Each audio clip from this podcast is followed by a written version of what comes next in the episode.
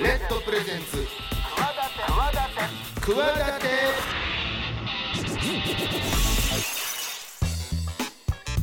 皆さんこんばんはパーソナリティの大岩良正史です。こんばんは金良です。この番組「企て」はですね私、えースポーツデザイナーでボイスアクターの大岩良正史と起業家の金良がお送りする明るい未来企て番組です世の中の常識にとらわれずに企てている方をゲストにお招きし未来への企て語っていただきます。チャレンジしている人もこれからの人も目から鱗何かの糧になるような番組になればいいなと思っておりますが今週のゲストも、えー先週に引き続き田端大学塾長の田端慎太郎さんです。さあねこの野球も終わりました。終わりました、はい。12月オリックス。はい。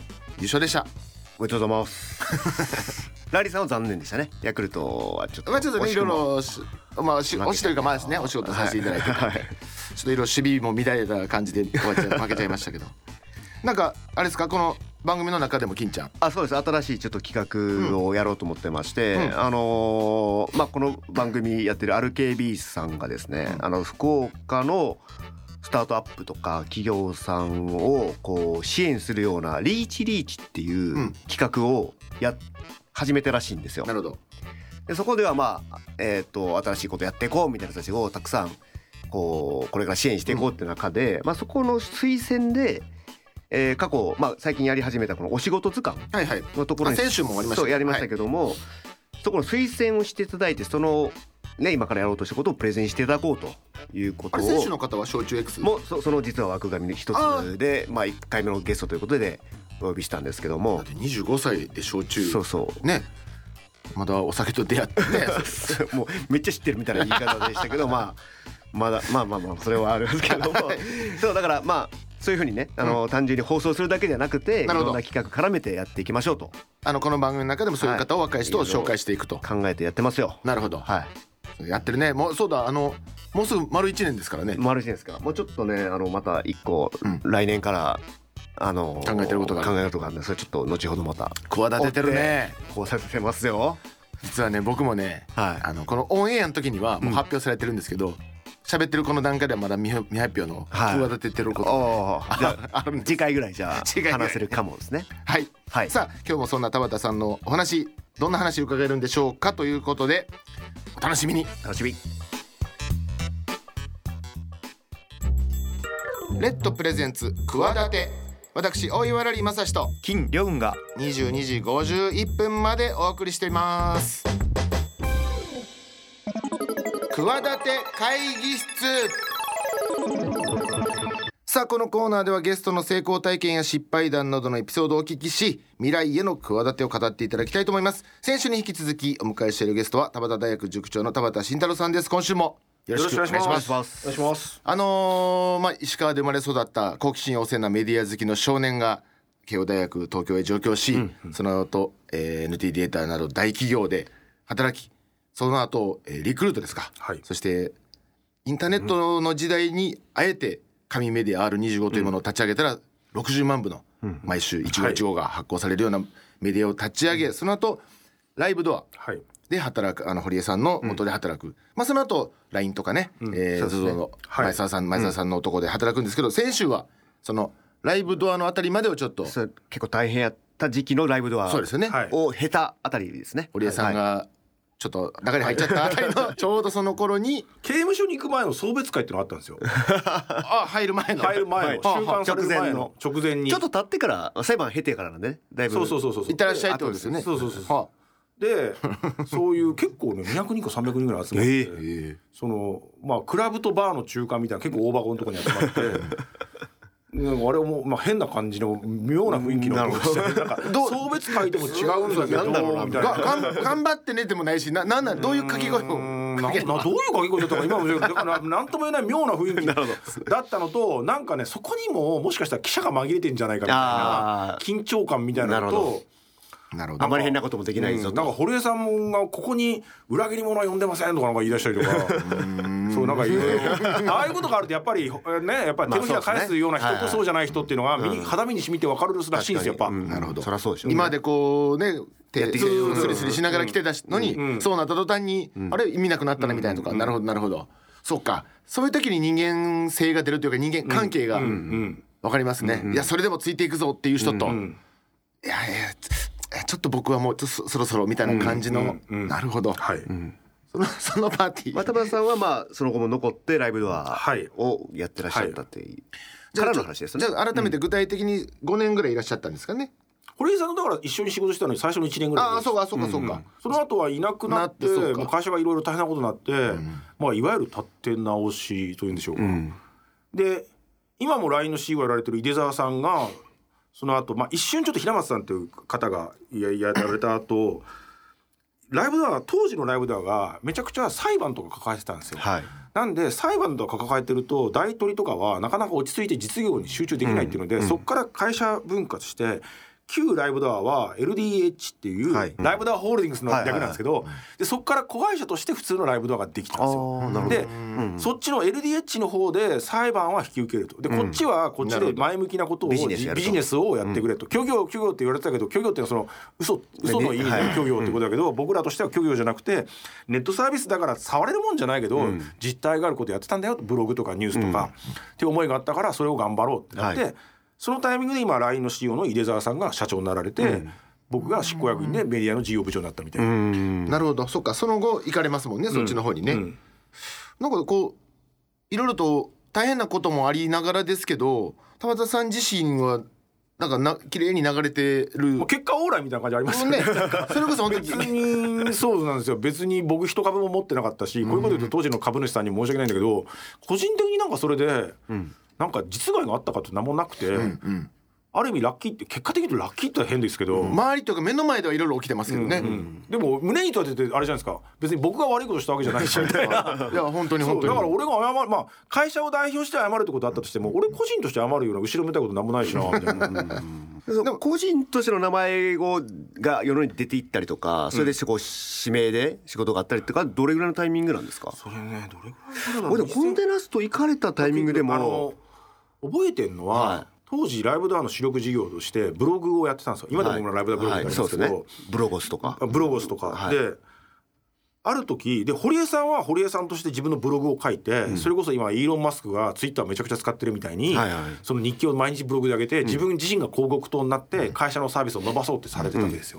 でも堀江さんがいなくなりました。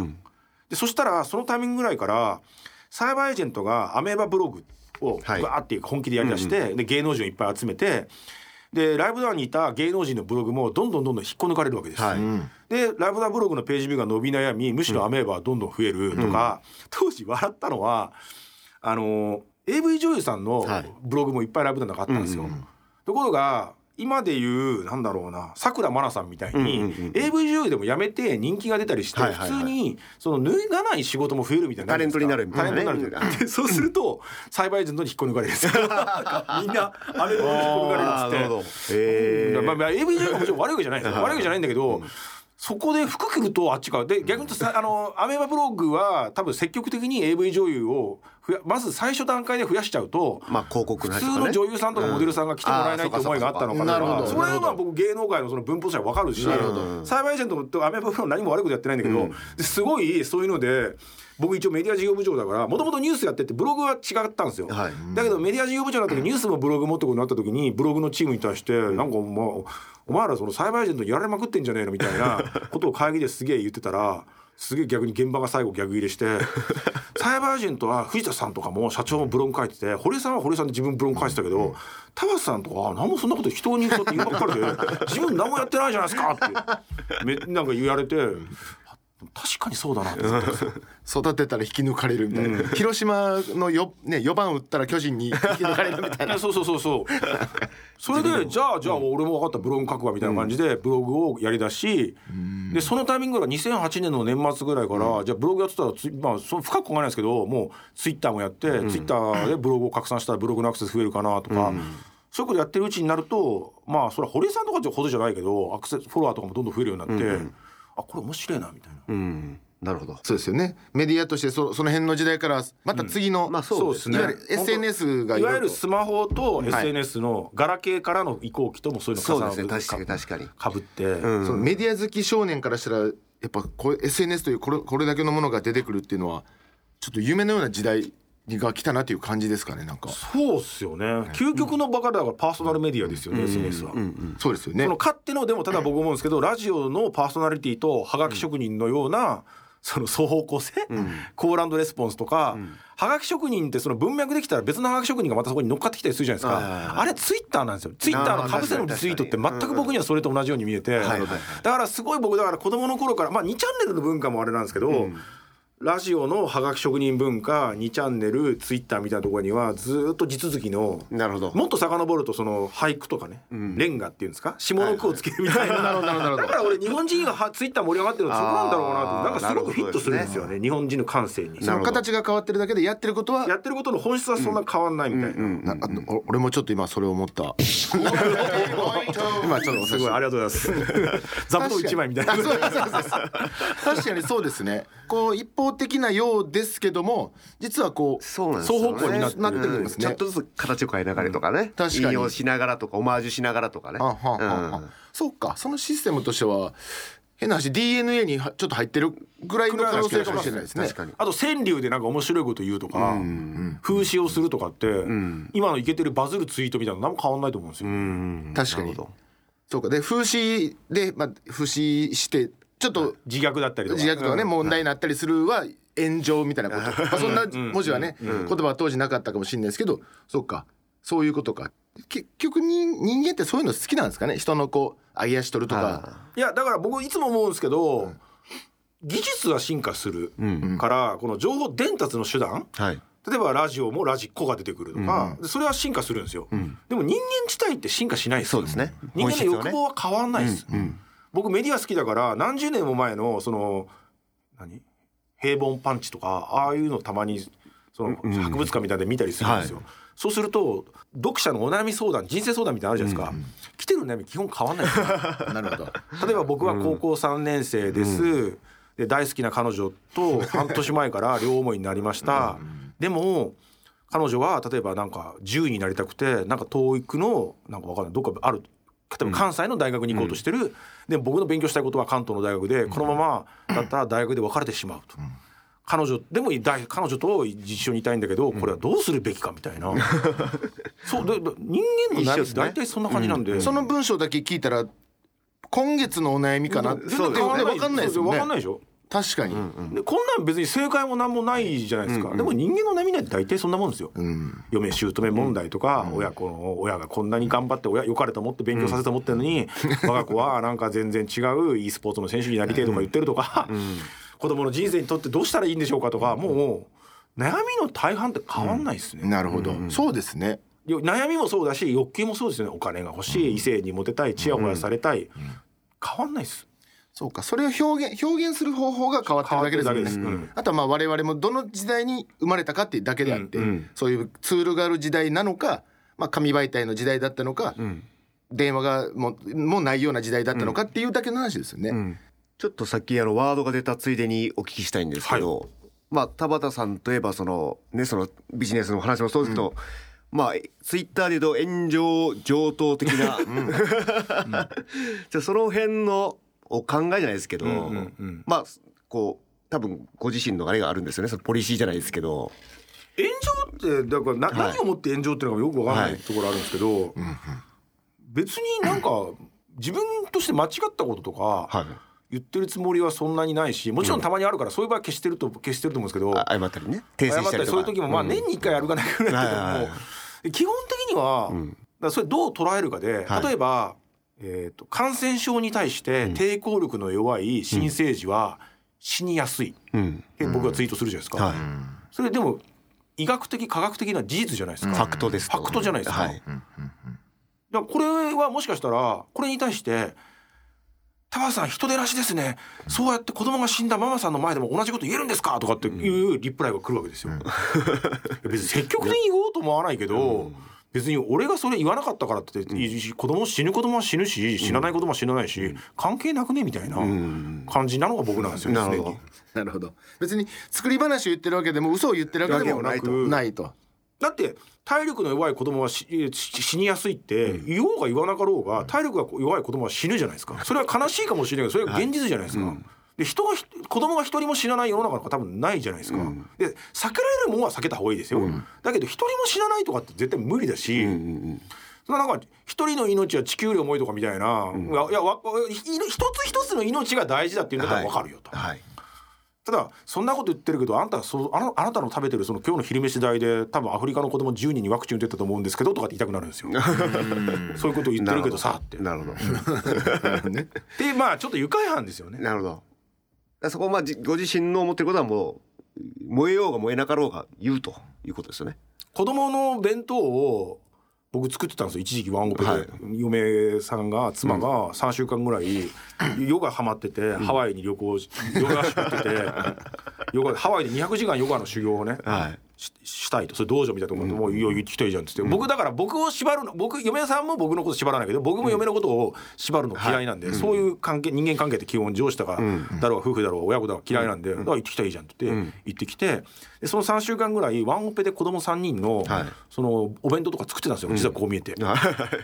で子供の弁当親って、おあのその幼稚園の子供の弁当とかとかって大変だ大変だってことになってるじゃないですか、うん。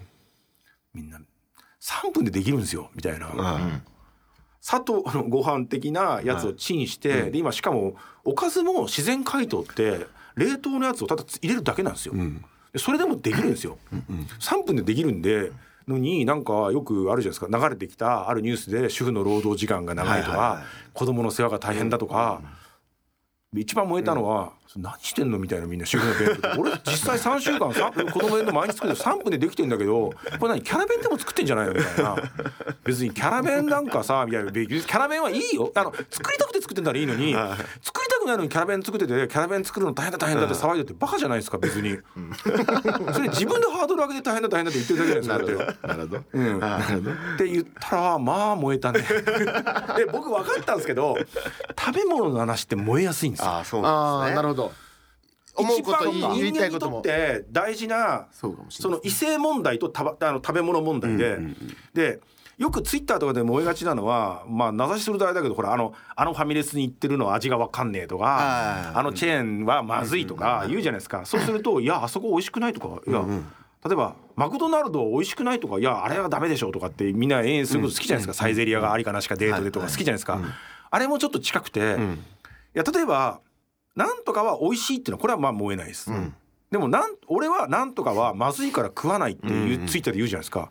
そうするとでもツイッターで必ずある人数見てたらその俺がま田畑おぼで僕はこれまずいと思うよって思う人を美味しい思い美味しいって思って食べてる人もいるんですよ。はでそれはそれこれはこれで別に多様性の尊重でいいのに、そうすると俺は美味しいと思ってるものをまずいと言われたってことは、もうその人にとっては結構あアイデンティティの否定に近くなっちゃうんですよ。そうですね。うんうん。それはお前の食ってるものをクソだっていうのは結構侮辱なんですよ。ものすごい侮辱なんだよっていうと、うん。人間って食べ物でできてるじゃないですか、ん。あの英語で「You are fat you eat」っていう言葉があって、あなたはあなたの食べ物でできてると、うん。うんまあ実際そうですよね、はい。だから食べ物はあのいろんなバランスよくいろんなけけん体にいいもの食べろってことなんですけど「You are fat you eat」だからお前はお前の食ってるものは本当犬の餌とか、家畜の飼料みたいなもんだなってお前は家畜だって言ってるのと一緒なんですよ、うん。なるほどなるほどだからめちゃくちゃ燃えるんですよ。それいや別に俺好みだから俺美味しいと思ってるからさ動物のドッグフードだっていいじゃんって。それぞれ多様性の尊重でいいじゃないですかっていうふうにこれならないんですよ。まあそうです。ねこれが不思議と音楽だったら例えばある人がある曲を聴いてて、いや俺はあのアーティスト嫌いとかって言ってもまあそれはそれ、まあ人は人、うん。それはそれこれはこれになるのに食べ物に関してはならないんですよ。えまあそれだけ絶対に必要なものでえそうなんですよ。かなり身近なものだから。持ってるからねうん。何かね自分のことをね。で各自が必ず何かしらの意見がありますもんそうですね。うん。っていうところで。だからさっきの記憶に残る一皿みたいな話とかも、はい。逆にさっきって言ったらあれかもしれないけどその前先週のね。先週の同じ会社だったら同じ釜の飯を食った仲間とかって言うじゃないですか、うんその社食のあのさうどんがさとかって一発でみんなき分かるんですよ。共感が共感が。得られると。なるほどね。はい なんか横道にそれました。いやこの話が太郎さんむちゃむちゃ喋ってたから饒舌でしたねこのコなんでーナー。なん。なんで食べなんで炎上するのかな。炎上するとメカニズムに関して僕結構、ずっと考えてきた話があってで最後前澤さんのねその広報とかいろいろやらせてもらうようになった時に前澤さんも炎上しがちな人だからはい。大体分かってて炎上するのはいいんですよ。うん。思思ってなかったところでうっかり火が出たってかっこ悪いじゃないですか。うん。だから前田さんこういうこと言おうと思うんだけどっていう時にはきっとこういう反論とかこういうツッコミが来ますよってことを一通り自分で人体実験しながら予行演習するみたいな。そうですよそのの、えー後に ZOZO、えー、の前澤さんのツイッター運用アドバイスなどを担当して書いてますけど、今それおっしゃってたような、ご自身の体験でこういうことは炎上しやすいとかこういうことは言っていい、言っちゃダメみたいなことを、とか。どうやったらもっと伝わるかなみたいな。なるほど。そうか。前澤さん自身が何も言ってなくてもちょっと火がつきやすい。し、まあ何も言う言う時に余計なこと言っちゃったりとか。例えば有名なんで言うと、えっと、送料を値上げした時に、はい。それに対して前澤さんのツイッターのリプライはいはいに「なんだよ」みたいはない。コメントがた、うん。かいついたんですよ。それに対して別によしはいいのに「あのお前な」みたいなその大和の配達員の皆さんが汗水垂らしておメンチまで運んでくれてんだよと。うん。ZOZO のはあの服をと、お前みたいな感謝の気持ちがないやつは買わなくていいみたいな ことを言って大炎上して、はいしね。でそれは結構まあすいませんってた確かに不適切だったんです決してしてるんですけど、ただ別の側面で僕入ったから分かったその発言の余波っていうか違うところもあって、今も多分これ年末でこれからクリスマス商戦って、EC の配達の現場ってめちゃくちゃ大変じゃないですか、うん。はい。で人手不足なんですよ。ZOZO の例えば倉庫とかも配達員とかも、黒猫ヤマトの配達員の皆さんは前田さんのそのツイッターを見てえらく喜んでくれたらしいんですよ。この人 まあはこんなに初分かってくれたとめていうん見たと。うん。でしかも前田さんむ実際自分もそのバイトしてスタジオ代ミュージアムで稼ぐために結構その倉庫でフォークリフトとか運転したりとかしてた思いもあるからだと思っててでそういうところはなんか急にそこがつながったりするんですよ。うん。だからこう炎上って言いますけど100%全員が嫌な嫌な思いするわけじゃなく、五分五分の話ってあるじゃないですか。一部どっかでは、そうだそうだ、その通りだっていう人もいるからもちろん。大変難しいです。だ正解、もう間違いも何もななくて立場の問題なんですは別に炎上って言葉がちょっときつくてあ。あくまで言葉同士のうん。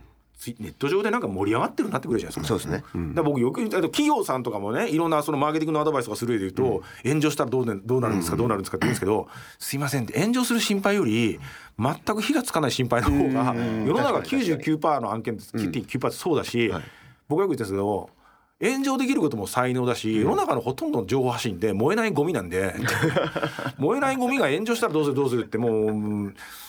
うん何言ってんだかな？み た燃えないゴミより燃えるゴミでしたっけ？そうそうそうそれはそうですよね。確かに。まあ意味がないっていう言っちゃうとあれですけども、どうせやるなら何かしら人の興味を引いた方がその通りです。えーいいですよね。だから僕だあの例えば炎上でもいろんなレベルがあってその飲食店の店員がなんかバックヤードでめちゃくちゃ食べ物を粗末にしてるとか、こんなん炎上とか僕はただの犯罪だから。そうですね。で賛否両論あるような話があるじゃないですか。ね。これはは言論の自由じゃないですか。確かに。なるほど。日本はね言論の自由がある国なんだから、で別に僕とみんな同じ思う必要もないと思うけど、全員が絶対あれじゃなくていやタバさんの言ってる通りなんだって意見も来るし、そういう意味で言うとむしろ盛り上がってんなっていうそういうことですよね。さあ盛り上がってまいりました。さんも多ければ火も多いっていう議論をだけかけてるっていう話ですね。はい。なるほど、いや難しいでも勇気いるよね そういうのをちょっとこう勇気でも僕ですけど炎上って言うけど家に火つけられるわけじゃないんですよ。まあまあまあまあまあね まあねそれだったらビビるけどっていう。まあ確かにあくまでもネット上でねそうですね。そう。こう田畑さんがこうこうやって堀江さんとか前澤さんとかと近くで働いてらっしゃって、まあそれぞれ時代時代を代表する名前だと思うんですけど、何かこう時代と人となのか時代自身なのかなんか思っこの20年間でなんか思ったこととかなんかあります？そういうのそういう人たちを近くで見てて。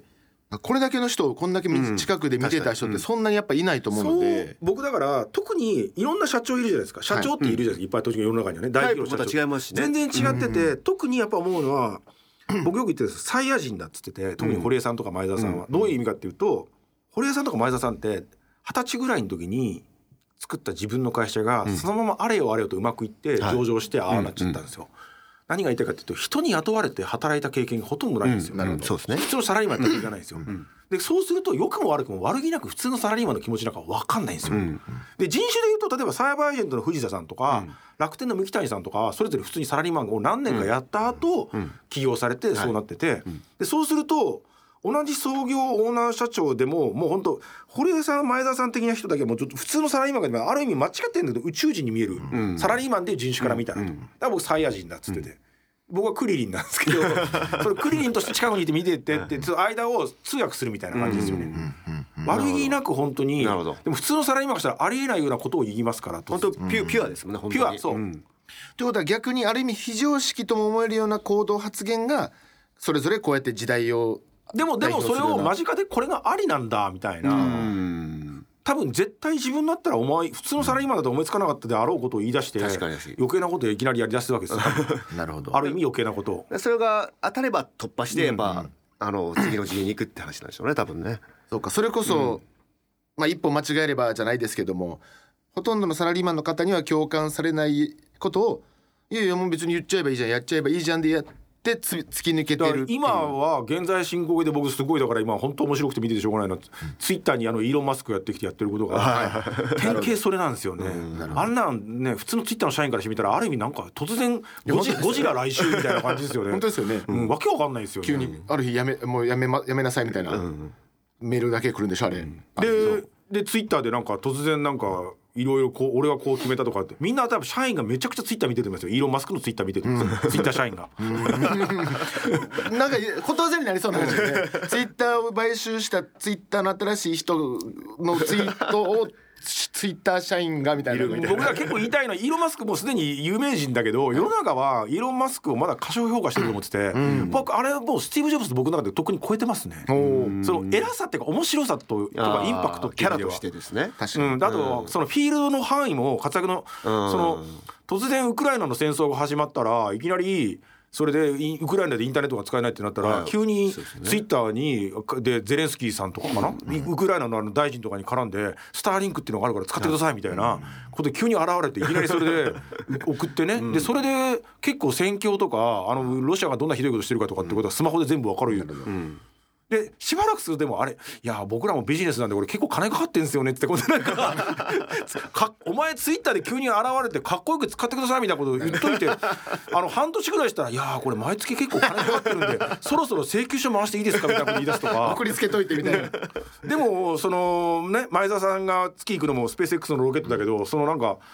なんかイーロンがやってることから見たらスティーブ・ジョブズってなんかちっちゃちっちゃいことやってたなみたいな、所詮なんかパソコンとかスマホとかでなんか物理的なフィールドの範囲としてちっちゃくねみたいに思えてきて、あとおもろいですね。あの人、ほんとちょっとなんか悪ノリっていうか悪ガキが愉快犯でやってる、みたいなちょっとこれこのこのままむっちゃ話聞きたいんですけどちょっとお時間の方がですね、やってきまして。最後にじゃあ何でしょう。今の若い方に、えーこれからはこういう人を世の中求めてるんじゃないかとかこういう人間になっていけばいいんじゃないかみたいなアドバイス的なものがあればいやもう本当にあのビジネスの世界っていうのは結局自分がお金をがないと思えば調達できるかもしれないし、自分は頭悪いと思ったら頭のいい部下を採用できるかもしれないし、もうやり方次第で本当にこんなに面白い、ん。世界中が熱中してるソーシャルゲームん。でありチームスポーツみたいなもんなんで、はい。それをせっかくね、ん。やるんだったらなんかやりきのない体育の授業のサッカーの隅っこになんかなんとなくいるみたいなよりは、自分がなるべくキャプテンになったり、チームを持ったりみたいな感じで真剣にやったらこんな面白いゲームないよというふうには思いますと。なるほど。存分に楽しんでいきましょうということですね。深いね、ちょ最後にちょっともう一ポイント押しとこうこれね。最後に。そう企てるって大事なことですよね。ですよね、うん。ありがとうございます。このタイトルも。はい。気に入っていただけたところで、えー先週今週と2週にわたってお迎えしました。田畑大学塾長田畑慎太郎さんにいろんなお話を伺ってまいりました。本当に2週間ありがとうございました。ありがとうございま以上企て会議室でした、レッドプレゼンツ企て私大岩良理正史と金良雲がお送りしております。番組ではメール募集しております。クワアットマーク RKBR.jp KUWA アットマーク RKBR.jp お待ちしてます奇跡体験あの日のビッグバンバカ野郎。このコーナー誰しもあの偶然の瞬間がなかったら今の自分はないという出来事があるはずということでゲストのそんな奇跡のビッグバンが起こった瞬間とそこにまつわるエピソードなどをお聞きしていこうと思います。引き続きゲストは田畑慎太郎さんの奇跡のお話。はい。こんな予定じゃなかった。そ それがこんなことになったみたいな、こっちの道行ったらこん。な人と出会えたとか、はい。わ炎上しちゃうあ、まあ、炎上がでももしかしたらあれなのかもしれません。なん。か思ってもいなかったようなことで今ここういうことがあるみたいなお話があれば伺いたいなとやっぱ僕にとってはこれ奇跡って言ったら怒られそうだけど、ライブドア事件が起こって、うん。東京地検特捜部が会社にやってきて、うん。六本木ヒルズ38階にやってきてで強制捜査になりあれよあれよとそこから数週間12週間ぐらい23週間だったと思うけど堀江さんが逮捕されたみたいなことが本当に奇跡って言ったら怒られそうだけど、なんだろう。な会社って概念でしかないんだって思ったんですよ。うん。うんなるほど。あんな状況で堀江さんみたいなワンマン社長が逮捕されて当然逮捕されて会社に来なくなるんですよ。それでも会社は続くんですよね。うん。今でもライブだってサービス続いてるじゃないですか。なるほど。ら逆に言うと会社ってまあそんなもんかみたいな。うん。気づかされたとい気うか。づかされた。うん毎日俺がいてこれがいてこの人が手をこんだけかけて、ああでこうでそれで成り立ってるんだ。みんなだって俺がいなきゃ回らないとかって思ってるじゃないですか、普通のサラリーマンの。ライブの事件の堀江さんみたいなワンマンが突然逮捕されても会社って続くんですよみたいな。思い上がりだよそれみたいな、ああなるほど、うん。だからそれを悪いと言いたいんじゃなくてだから気楽にやった方がいいし好きにやった方がいいと思います。だからこそ、俺がいなきゃダメなんだ。あいつらが食っていけなくなるんだとかじゃなでくて、言ってそれを楽しめてたらいいんですけど、はい。い、やそれでそれを責任感あると言えばいいんだけどやりたくもないのになんか被害者意識にまみれてやってる人いるじゃないですか。そういうのねやっぱね僕どうかなってそれ誰も求めてないですよ。そんなに頑張んなくてもいいんじゃないですか。それより本当に自分がやりたいことそれぞれやりましょうよってやっぱ思いますよね。うん。なんだろうみんなこううわーってこう熱入れすぎなんですかね、うん。力思います。なんかが力が。がその会社好きすぎるっていうかな？んだろうクビになったからだただ契約が終わったってことですからね。あなるほど、うん。そうか。アメリカとかだとね契約社会といいますか、どんどんじゃあ次の転職するなりも含めて、自分の人生ステップアップしていくっていうのは結構みね。面接落ちたこととかもみんな深く考えすぎですよね。なんか就活とかで僕本当悲しいのはずっと不合格続きで気に病んで自殺する若者とかいるらしいけど、そんな面接する側になったらどれぐらいノリとフィーリングとなんとなくで合否決めてるか分かったらこんなことで死ぬのバカバカしいって思うと思いますよ。それをみんなあの人格否定と捉えるんですよね。ね。ななるほど、うん。全然そんなことないですよ。僕あの秋元康さんが言ってたセリフでいろんな秋元康も下にあの下にっていうかハイカーにはプロデュースしてるアイドルグループっていうかいっぱいいるじゃないですか。秋元さんが一番嫌いな質問っていうか困る質問はそういう子たちから思い詰めた目で「秋元先生って私どうやったらセンターになれますか?」うん。何が足りないですか私にって、足りないところを直したらなれるもんじゃないんだよね、うん。なるほど。すげえいいこと言ってるなと思って、そういう感覚ですよ、うん。必ずしも努力したらここに上に行けるっていうことでもないし、だ今自分がいるスペースを楽しめばうん。いいというか、そうですね。そこで全力出せばいいというか、楽しむためには僕今回田畑さんの本も改めて読ませてもらったんですけどまあそのビジネスのルールだったり基本的なその武器みたいなのをね、うん。ちゃんと勉強した上で好きにうん。やればいいよっていうことをお伝えしたいふうに僕は受け止めましたけどね。なるほど。うん。そうか。それがその堀さんのあの時のことでそういうことを感じたってことですよね。そうですそうです、これだけ大事があっても、うん、あれ？あれ？って思っあれって感じですか？なんか。あれ？まあ本当なんか別に株が暴落したり時価総額がなんか何兆円何千億円減ったとか別に後から振り返ったらどうでもいいねみたいな株主はね。株主はでも株主だって 自己責任じゃないですか別に。まあそうね。そうね。僕もまあ同い年ですけど、改めて今のその言葉を聞くと明日から気楽にやっていけそう 改めて。俺いい意味で気楽にやって気楽にやって自由参加だからこそ真剣にやるみたいな、うんうんうんうんそうか力を注ぐ部分がちょっと違うのかな、ん。そうですね。ガーってなんか全部を背負い込もうっていうよりも、うん。自分がやれるとこやれるこ場所、うんことを見つけてね、そこにす注ぎ込めば、はい、もうちょっと気楽にいけるんじゃないかと、うん。あなんかそうなんか改めて まあはい、僕も感じさせられて いやいい話聞けたなと思います、あのーねそのそんな田畑慎太郎さんの奇跡のお話でした以上奇跡体験あの日のビッグバンでした。もう一つコーナーあるのでお付き合いください、はい。レッドプレゼンツ企て。私大岩良理正史と金良雲が。22時51分までお送りしています。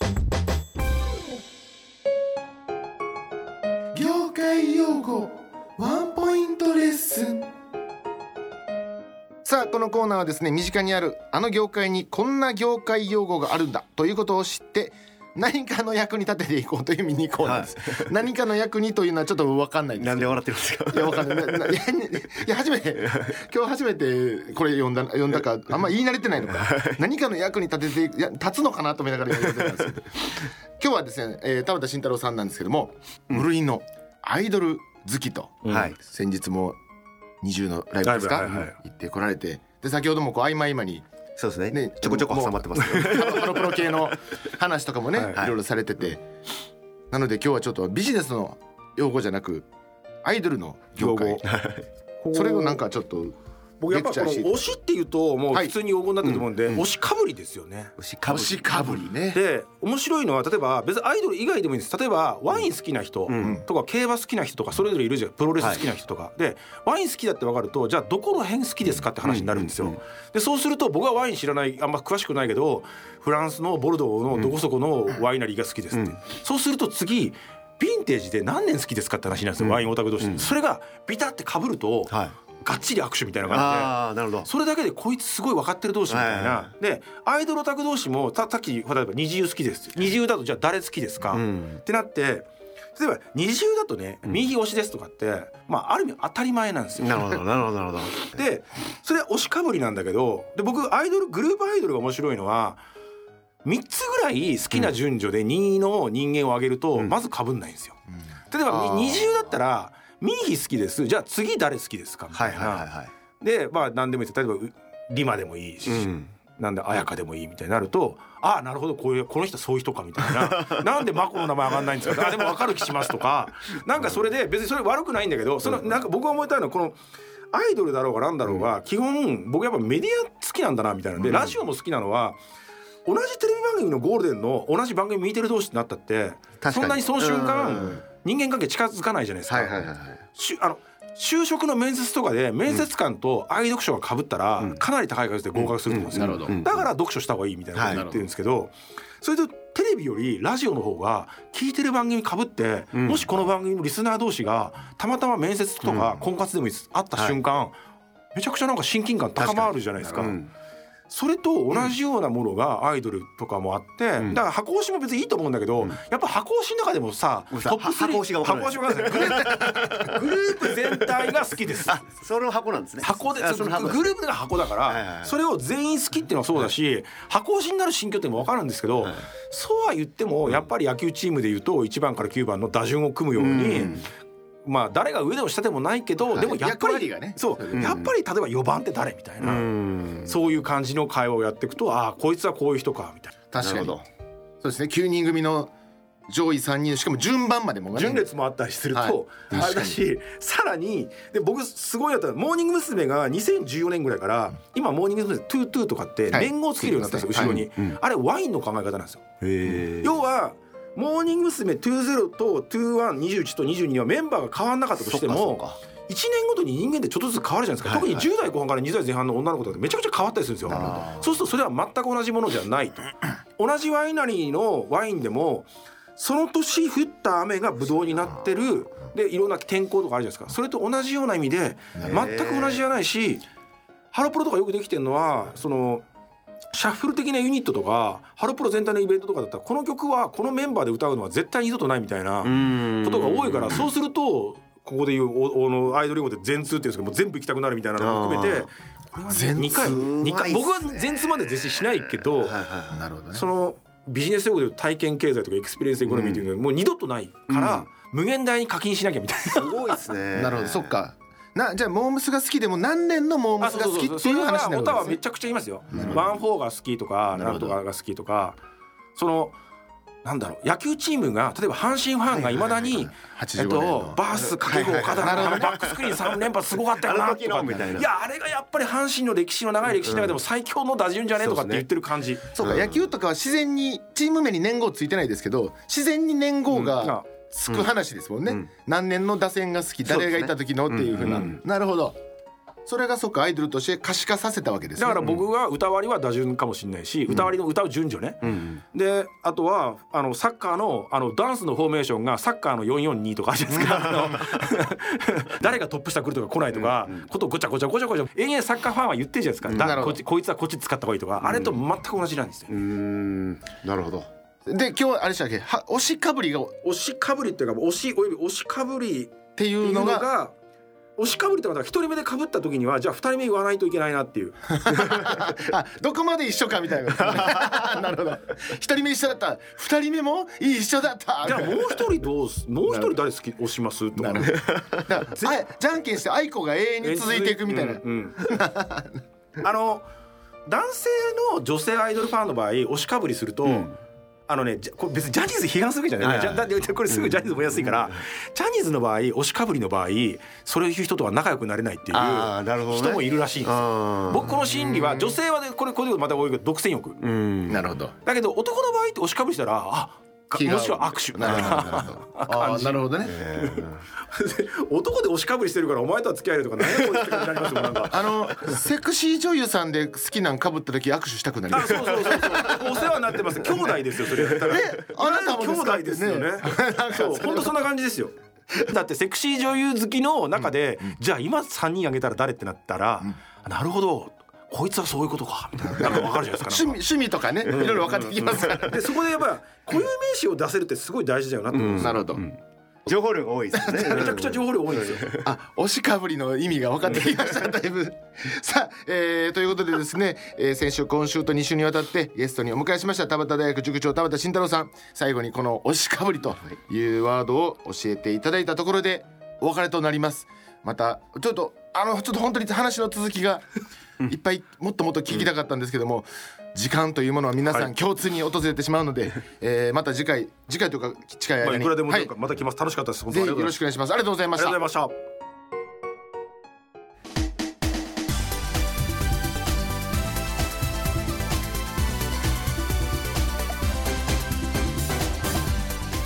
さあ2週にわたって、えー、田端大学塾長田端慎太郎さんゲストに迎えてお送りしてまいりましたが、ちょっとねもうちょほんまに もっと聞きたい。はい。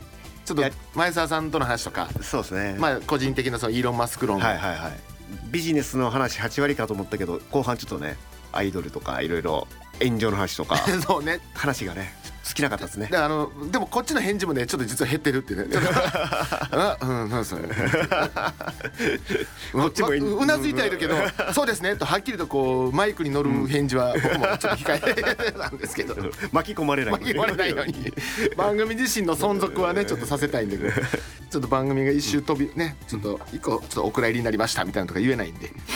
そんな中はい、はい。金言ありましたが。金言はですねえっと人は変わらないうん。メディアの話の流れで言ってましたかね。あのいつの時代もね。そうですね。ラジオの話もあったり2チャンネルもあったりツイッターも結局まあ形が変わってるだけででお悩み相談も一緒やと。うん。嫁姑問題恋愛問題。受験のん。心配不安とか、うん。えー仕事先での人間関係とか。はい。だからサラリーマン川柳とかね、うん。それこそ、うん。川この時代に川柳という形であえて毎年発表してる。残ってるってことですもんね。もうむちゃむちゃ大好きやからね家の家の中暖かいのは便座だけとかね。でもね覚えてるもんその名作というか。あの前向きに駐車場にも励まされとかね。